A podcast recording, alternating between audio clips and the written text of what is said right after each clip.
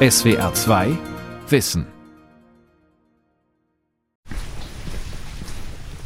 Eine alte Fabrikhalle mit abgehängter Decke und Betonstützpfeilern, Neonröhren verbreiten fahles Licht. Florian Hinkel-Ammert-Zenz schaut auf ein dickes Wasserrohr, das von unten durch den Boden in die Halle ragt. Noch ist es nicht angekommen. Plötzlich flutet daraus Wasser in einen riesigen länglichen Sandkasten, der durch die gesamte Halle führt. Das Wasser formt im Sand eine Rinne und fließt in Kurven weiter, so wie ein natürlicher Fluss in der Landschaft. Mehr Raum für den Rhein. Wie der Fluss den Klimawandel überleben kann. Von Achim Nuhr. Auch der Rhein war einmal ein meandernder, natürlicher Fluss. Doch heute ist er die wichtigste Wasserstraße Europas. Wirtschaftspolitiker und Unternehmen möchten sein Flussbett gerne noch weiter vertiefen, damit Schiffe auch in Zukunft ganzjährig bei Niedrigwasser fahren können. Umweltschützer wollen ihn verbreitern, Flussufer renaturieren und Auen schaffen. Erste Seitenarme sind bereits im Bau. Doch wie wird sich die neu gestaltete Flusslandschaft verhalten? Das sprudelnde Wasser im riesigen Sandkasten soll Auskunft geben. Man sieht, dass sich beim langsamen Füllen des Modells jetzt eher die Bereiche von den Außenkurven füllen. Der Fluss legt sich in einer Kurve. An der Außenkurve gibt es Strömungen, wo er wirklich am Ufer nagt. Und das heißt, entsprechend ist dann dort auch das Flussbett oder die Flusssohle ist dann dort tiefer und an der Innenkurve ist sie höher. Deswegen findet man auch meistens, wenn man naturnahe Flüsse sieht, sind die Bänke immer eher an der Innenkurve und die tiefen Bereiche sind in der Außenkurve. Hinkel Ammert ist Professor für Wasserbau und Hydrologie. Sein Sandkasten modelliert einen fünf Kilometer langen Abschnitt des oberen Rheins. Schon bevor er in den Bodensee mündet, wird der junge Fluss durch Rinnen und Dämme in ein enges Korsett gepresst. Doch das soll bald anders werden. Die beiden Anliegerstaaten Österreich und Schweiz wollen den Rhein wieder freier fließen lassen, zwischen Oberried und Koblach ein Stück weit renaturieren. Im Projektgebiet wohnen 300.000 Menschen. Anwohner, Regierungen und Behörden möchten wissen, wo der Rhein sich dann sein neues Bett suchen könnte. Das simuliert Hinkelammert vorab an seinem Modell im Maßstab 1 zu 50. 1 zu 50 ist ein bisschen die Schmerzgrenze. Also bis 1 zu 50 finden im Modell noch naturnahe Prozesse statt. Da stimmt die Physik noch. Und wenn es noch kleiner werden würde, dann funktioniert das nicht mehr. Und dann stimmt einfach das, was im Modell passiert, nicht mehr mit der Natur überein. 1 zu 25 hätten wir jetzt schon ein 200 Meter langes Modell. Also die Halle müsste sehr viel größer sein, die ganze Bewirtschaftung wird nochmal aufwendiger. Wir sind jetzt schon sehr, sehr am Anschlag quasi, was die Bewirtschaftung anbelangt. Also das ist fast nicht mehr machbar. Hinkel-Ammert Sandkasten soll das größte Flussmodell Europas sein. Er arbeitet für die Eidgenössische Technische Hochschule Zürich. Seine Versuchshalle steht im österreichischen Dornbirn, acht Kilometer östlich des Alpenrheins, wie der oberste Abschnitt des Rheins genannt wird. Der Fluss soll zukunftstauglich gemacht werden, begründen die Regierungen Österreichs und der Schweiz die gewaltigen Investitionen von etwa 900 Millionen Euro. Denn in den Alpen kollabieren die Gletscher, der Klimawandel begünstigt Starkregen. Schmelz- und Regenwasser schießen aus den Bergen durch das Flussbett Richtung Bodensee. Im Projektgebiet soll das Schadenspotenzial bei Überschwemmungen bereits bei über 10 Milliarden Euro liegen. Hinkelammert Sandkasten ist nicht nur kleiner als das Original, die Miniaturisierung wirkt wie eine Zeitmaschine. Sein Modell erkundet die Zukunft im Zeitraffer. Im Modell finden die Prozesse beschleunigt statt. Die Wurzel des Modellmaßstabs, also Wurzel 50, ist 7,07. Das heißt, alles, was hier im Modell passiert, ist siebenmal schneller als in Natur. Zwei Jahre hintereinander schaffen wir hier im Modell in einer Woche ungefähr. Also zum einen durch die Beschleunigung und eben auch durch dieses Abschneiden von Abflüssen, die nicht prozessrelevant sind. Wir haben versucht, jetzt immer 15, 20 Jahre in die Zukunft zu schauen und da sind wir dann nach ein paar Monaten einfach fertig und haben eine Aussage, wie sich entwickeln könnte. Um Veränderungen genau zu erkennen, vermessen Laserscanner den gesamten Sandkasten millimetergenau. Wie turmt sich der trockene Sand, bevor Wasser durch das Rohr strömt? Was bewirkt der stetige Wasserstrom zwischendurch, nach ein paar Tagen oder Wochen? Und welche Landschaft bleibt zurück, wenn das Wasser vorübergehend abgestellt wird? In den 90er Jahren ging man noch davon aus, dass die damals massenhaft aufkommenden Computer mit Simulationsprogrammen die aufwendigen Modelle ersetzen könnten. Das ist recht spannend. Ende 90er Jahre, Anfang 2000er Jahre. Jeder konnte sich einen Computer leisten und man hat das Gefühl gehabt, Computer können jetzt einfach alle Probleme lösen.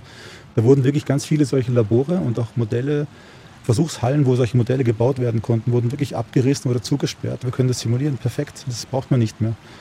Man hat jetzt schon vor einigen Jahren gemerkt, dass es doch notwendig ist. Da wird man noch die nächsten 20 Jahre nicht ohne auskommen. Das sind auch zu komplexe Prozesse, die hier passieren. Das kann ein Computer noch nicht. Nun lernen die Computer im fernen Zürich am Dornbirner Flussmodell, wie ihre 3D-Geländemodelle noch genauer fließendes Wasser und dessen Wirkung auf Flussbetten nachbilden können damit nicht jeder Kilometer des Alpenrheins nachgebaut werden muss und später sogar die gewonnenen Erkenntnisse auf andere Flüsse übertragen werden können. Das Computermodell muss lernen, wie man eigentlich so Geschiebetransport, wie der hier stattfindet, nachbildet. Und das kann der Computer am besten aus diesen Modellen lernen, weil in Natur weiß es niemand. Wenn Hochwasser ist, geht niemand in den Fluss und schaut sich an, wie das Geschiebe transportiert wird. Das kann keiner sehen. Hier geht das. Also wir simulieren ja hier möglichst die ganze Bandbreite von Steinen, Kies, Geröll, die im Alpenrhein vorkommen. Und die Computermodelle, die können das prinzipiell schon, die fangen auch an, das zu können. Und das ist nicht schlecht, aber es ist nicht verlässlich genug. Aber die können das meistens für eine Fraktion rechnen. Auch 700 Flusskilometer nördlich des Bodensees fließt der Rhein fest eingeschnürt zwischen Uferbänken aus Stein und Beton.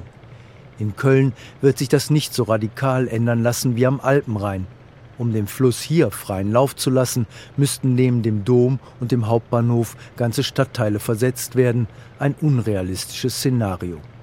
Hier floss der Rhein zuletzt im Mittelalter ungehindert. Bevor der Fluss eingemauert worden ist, hat sich eine Rheinschleife pro Jahr neun Meter verlegt.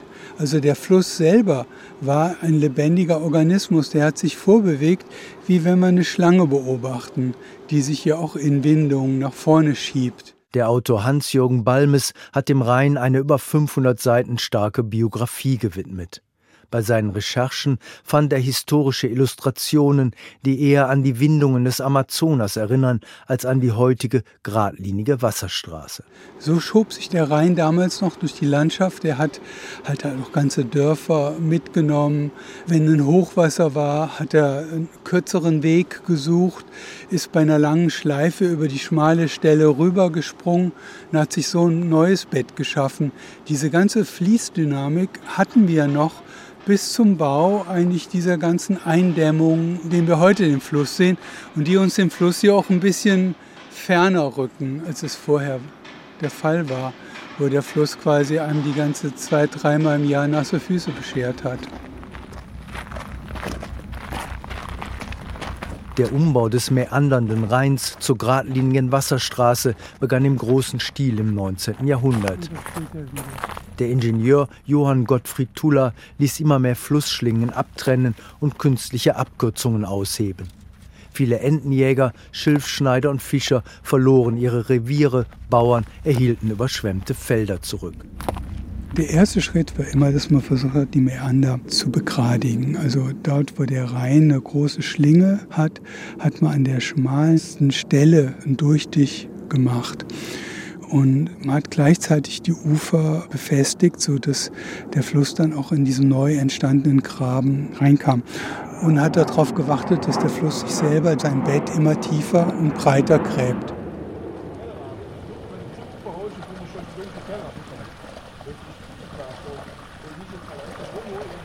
Der Wasserbauer Hinkelammert arbeitet mit seinem Modell an einer Rolle vorwärts. Der Alpenrhein soll sich zwar bald sein Bett wieder selbst suchen, aber nur innerhalb eines großzügig bemessenen Korridors. Einen halben Kilometer voneinander entfernt werden dort an beiden Ufern Dämme verlaufen, die dem Fluss auch in Zukunft Grenzen setzen werden. Um den Hochwasserschutz zu erhöhen, könnte man auch einfach höhere Dämme bauen. Das klingt einfach. Davon ist man aber generell nicht sehr begeistert, wenn die Dämme einfach, wenn die dann doch irgendwann brechen sollten und die werden immer höher, dann ist auch das Schadenspotenzial immer höher, weil einfach noch mehr Wasser ausströmen kann. Stand der Technik ist eigentlich, dass man wieder aufweitet. Man gibt dem Fluss wieder Fläche zurück, also Abflussfläche. Und dadurch, dass er mehr Abflussquerschnitt hat, sinkt dann der Wasserspiegel, obwohl mehr Wasser durchgeht.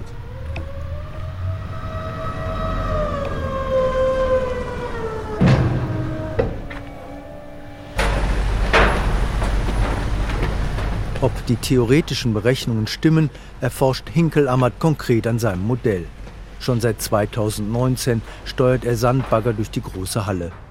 Rechnerisch ist der Flutschutz am Rhein meist auf Jahrhunderthochwasser ausgelegt. Solange am Alpenrhein nicht mehr als 3100 Kubikmeter Wasser pro Sekunde fließen, bleibt es hinter den Dämmen trocken. In 20 Jahren soll ein breiteres Flussbett sekündlich 4300 Kubikmeter Wasser fassen können, angeblich ein 300 Jahre Ereignis. Auch Flutwellen werden dann breiter fließen und deshalb in der Spitze niedriger ausfallen. Bei Hochwasser da eine Abflusstiefe von drei, vier Metern. Und in diesen drei, vier Metern passiert natürlich viel, viel mehr. Da gibt es nicht eine Geschwindigkeit, sondern da gibt es Turbulenzen, da gibt es verschiedene Geschwindigkeitsverteilungen. Flüsse fließen prinzipiell nah an der Wasseroberfläche fließen die am schnellsten und je näher sie an, an sie zur Sohle und zum Ufer kommen, werden sie eher gebremst durch die Reibung, die da entsteht. An der Emmericher Wart passiert ein Schubverband von Kohleschiffen das Ufer. Bald erreichen die Bugwellen das Ufer. Zwischen Basel und der Nordsee ist der Rhein die größte Wasserstraße Europas und eine der wichtigsten der Welt. Im vergangenen Jahr transportierte eine gewaltige Schiffsflotte rund 170 Millionen Tonnen Güter, vor allem Kohle und Kies, aber auch hochwertige Stoffe für Chemie- und Autofabriken. Wenn ein größerer Schiffskörper den Rhein hinauffährt oder hinunter, dann gibt es verschiedene Effekte. Wir haben kräftige Wasserstandswechsel mit entsprechenden Strömungen. Das ist Hub und Sunk. Und wenn im Flachwasser die Fischlarven sich entwickeln, dann werden die durch diese starken Strömungen in den Fluss gesogen, wenn das Schiff vorbeifährt und wieder ans Ufer gespült, wenn das Schiff endgültig vorbei ist. Daneben gibt es eben auch den Wellenschlag, der von dem Schiff induziert wird, bis zu 30, 40 Zentimeter hoch brechende Wellen am Ufer. Und das führt dazu, dass diese für Jungfische, für Fischbrut weithin entwertet sind. Klaus Markgraf Maui leitet die Naturschutzstation Niederrhein des Naturschutzbunds Deutschland. Weil der Schiffsverkehr die Fische stört, hat der Nabu an der Emmericher Wart einen künstlichen Seitenarm errichtet. Die schiffsfreie Nebenrinne bildet im Kleinen den Naturzustand des Rheins nach. Das Hauptmotiv ist, die Strukturvielfalt wieder zu verbessern. Wir haben aus ökologischer Sicht für die Tierarten äh, wieder eine einigermaßen Wasserqualität. Der entscheidende Engpass ist, dass wir einen kanalartigen Ausbau haben und die ganze Vielfalt an Strömungsgeschwindigkeiten, an Kies und Sand, an Flach und Tief etc. ist halt weithin eingeebnet. Und wenn man jetzt wieder wirklich Leben im Rhein haben will, brauchen wir mehr von diesen Strukturen, die früher den Rhein geprägt haben. Eine Nebenrinne hat den Vorteil, Dort hat man keine Schifffahrt, wir haben keinen Wellenschlag, kein Hub und Sunk und entsprechend können sich dort diese vielfältigen Lebensräume wieder einstellen, die an der Fahrrinne selber eben stark durch die Schifffahrt beeinträchtigt sind. Markgraf Maui steht dort, wo seine Nebenrinne vom Rhein abzweigt, um einen Kilometer weiter zurückzufließen in den großen Strom. Wer nach links schaut, sieht klare Kante, das geradlinige Ostufer der Wasserstraße. Rechts dagegen, an der Nebenrinne, geht es unordentlich zu. Sandbänke, Wiesen und Wäldchen gehen ineinander über und mitten durch dieses Szenario schlängelt sich in wilden Kurven der kleine Nebenrhein. Hier sieht man die ersten Biberspuren.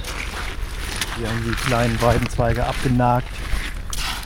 Wie viele Biber gibt es hier? Haben Sie da eine Übersicht? Ja, wir haben hier ein bis zwei bewohnte baue. Und das hat sich jetzt relativ dynamisch entwickelt, seit die Nebenrenne hier ist. Wahrscheinlich sind es inzwischen auch mehr als zwei Paare.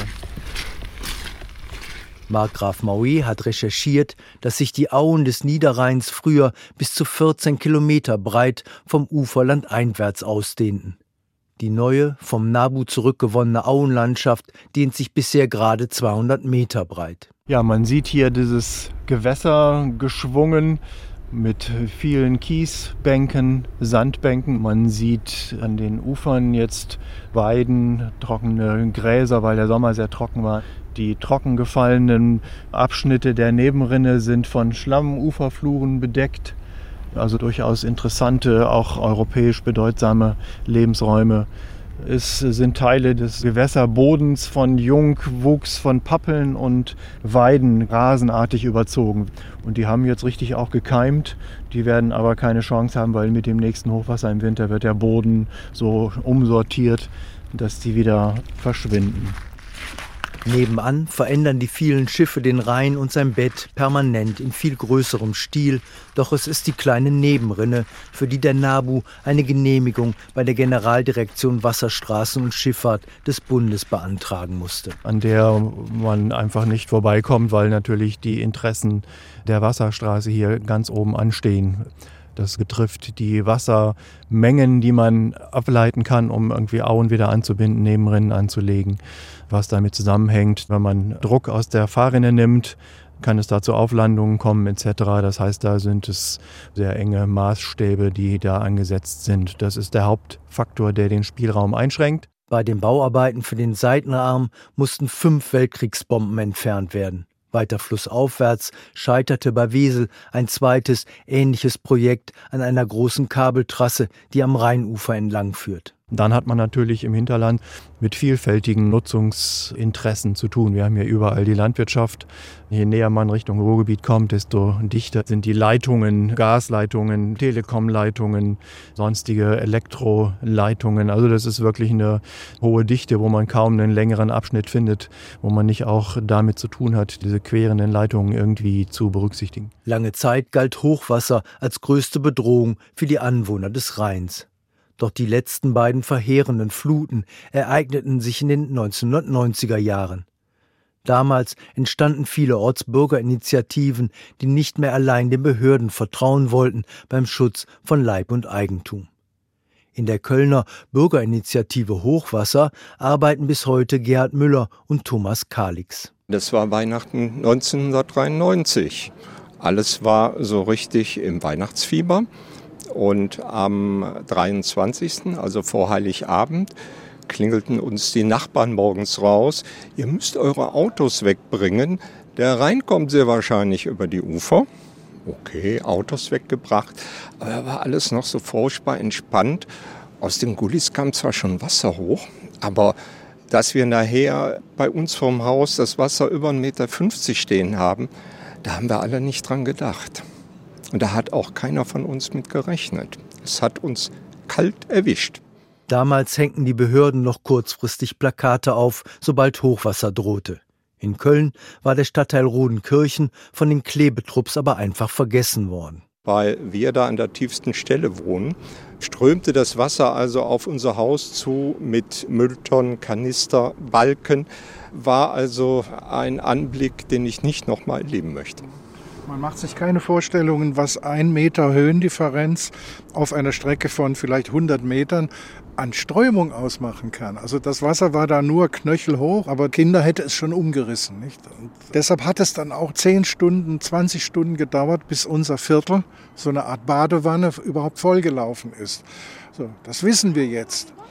Und was wird mit den vielen Vierteln sein, in denen es keine Initiative gibt, die dann irgendwann mal volllaufen und die diese Erfahrungen dann alle selber machen müssen? Je länger das letzte Rheinhochwasser zurücklag, desto mehr Bürgerinitiativen schienen in den vergangenen Jahren die Luft auszugehen. Doch dann ereignete sich die größte Flutkatastrophe seit der Sturmflut von Hamburg im Jahre 1962. Im Sommer 2021 schossen nach einem historischen Starkregen mehrere Nebenflüsse des Rheins über ihre Ufer und rissen fast 200 Menschen in den Tod.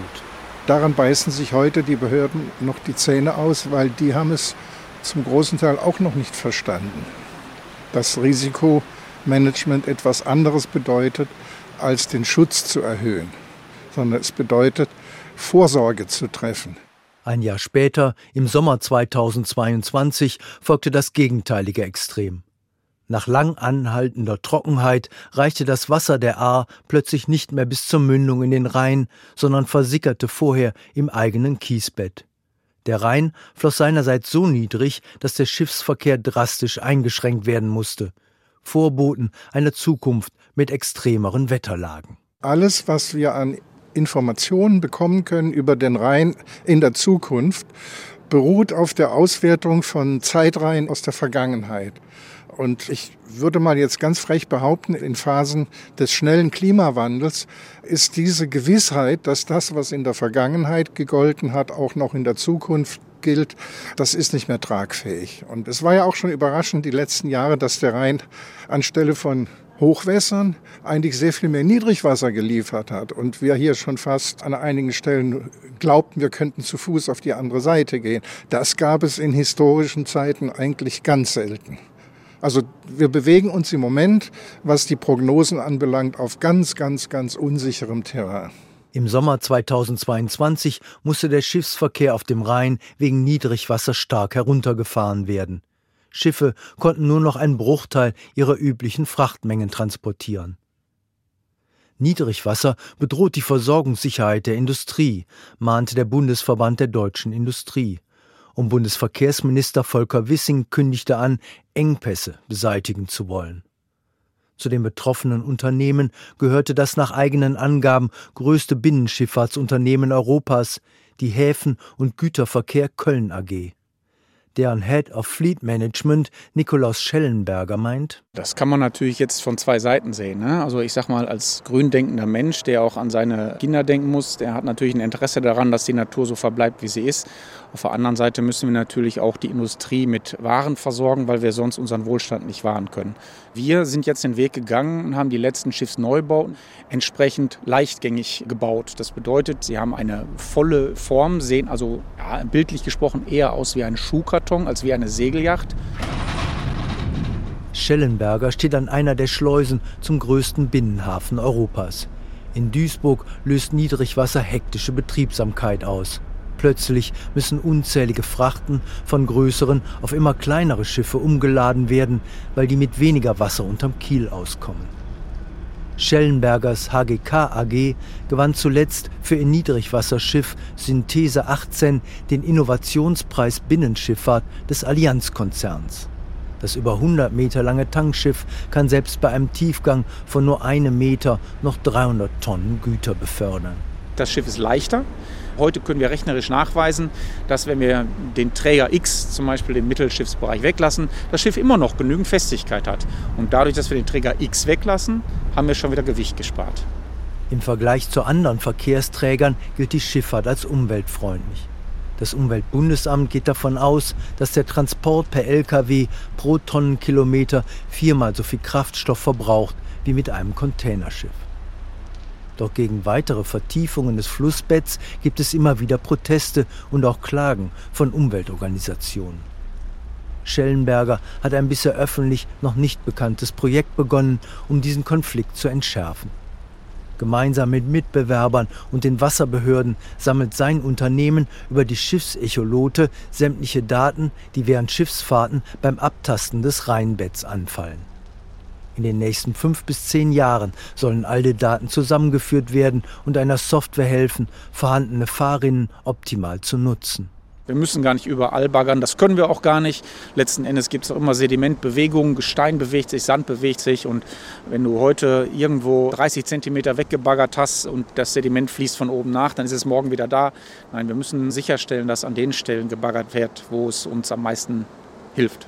Ich gehe mal davon aus, dass Kompromisse immer gefunden werden müssen, dass wir eben Daten sammeln, wissen, wo wir baggern müssen und damit eben sicherstellen können, dass wir in Zukunft hoffentlich noch lange Schifffahrt betreiben können. Seitdem der Rhein zur Wasserstraße umgebaut wurde, fließt er immer schneller und räumt sein Flussbett immer weiter aus. Weil das Bett deshalb immer weiter absinkt, erreicht der Fluss am Niederrhein seine Auen inzwischen nur noch bei Hochwasser, sagt Klaus Markgraf Maue vom Naturschutzbund NABU diese Rhein-Sohlen-Erosion.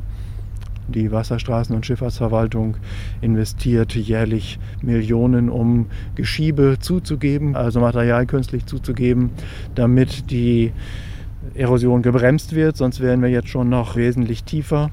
Aber das ist eigentlich noch nicht aus meiner Sicht nachhaltig. Und wir brauchen Lösungen, die Sohlenerosion zu stoppen und zu reduzieren, nach Möglichkeit die Sohle auch wieder hochzuholen, indem wir mehr Raum für das Wasser schaffen, den Fluss breiter machen und besser mit seiner Aue verknüpfen. An der Emmericher Wart hilft der Naturschutzbund der Natur auf die Sprünge. Der neu angelegte Seitenarm wurde so angelegt, dass er den Auenwald besser mit Rheinwasser versorgen kann als nebenan der abgesackte Hauptstrom. Bei intakten Flussauen gehen Wasser und Land ineinander über. Nach jedem stärkeren Regen dringt das Wasser vor, setzt oft Dutzende Mal im Jahr ufernahe Bäume unter Wasser. Aber das funktioniert inzwischen vielerorts nicht mehr. Während sich Deutschland international für den Erhalt der Mangrovensümpfe einsetzt, trocknen daheim viele natürliche Flussauen aus. Die Auen als CO2-Senke. Bei hohem Wasserstand, wie er früher üblich war, haben wir zum Beispiel in den Randbereichen sehr großräumige Niedermoore, die wie für Moore üblich eben als CO2-Senke in der Torfbildung wirken, die heute aber weithin am unteren Niederrhein nicht mehr funktionieren, weil die Wasserstände so tief sind, dass diese CO2-Bindung eben nicht mehr funktioniert. Und das ist sicherlich eine Veränderung, die da auch klimawandelrelevant ist. Der NABU möchte den Rhein so weit wie möglich renaturieren, viele weitere Seitenarme bauen, wie den an der Emmericher Wart. Zukünftig sollen sich die Schiffe dem Fluss anpassen, nicht umgekehrt. Die Wasserstraße ist deswegen so groß geworden am Rhein, so eine Schlagader der Wirtschaft, weil der Rhein ein sehr gleichmäßiges Abflussregime hat. Im Winter werden die Niederschläge in den Alpen gebunden in Form von Schnee und in Form von Gletschereis. Und im Sommer schmelzen diese. Das verändert sich immer mehr. Es ist absehbar, dass sich gerade diese spätsommerlichen Niedrigwasserextreme noch maßgeblich verschärfen oder zumindest ausdehnen werden dem Rhein mehr Platz zu geben. Daran arbeitet der Hydrologe Florian Hinkel-Ammerzenz.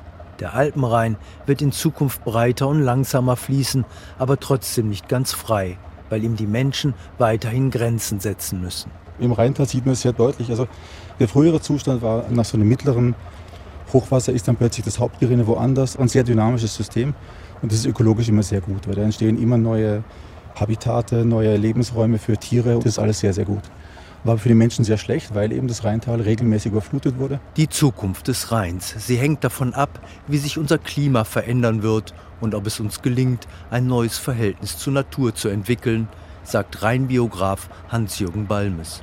Ich glaube, dass der Rhein eigentlich ein sehr guter Spiegel ist für all das, was wir in den letzten 200, 300 Jahren mit der Natur angestellt haben. Und das alles was passiert ist, eigentlich am Rhein und in seinen Sedimenten abzulesen ist. Wir können die Natur nur betrachten als etwas, was uns einschließt und nicht einfach so als ein Biotop, dass wir unsere eigene Rolle im Verhältnis zu der Natur, im Verhältnis zum Fluss sehr viel klarer mitdenken. SWR 2 Wissen. Mehr Raum für den Rhein. Autor und Sprecher Achim Nuhr. Redaktion Dirk Assendorf. SWR 2 Wissen. Manuskripte und weiterführende Informationen zu unserem Podcast und den einzelnen Folgen gibt es unter swr2wissen.de.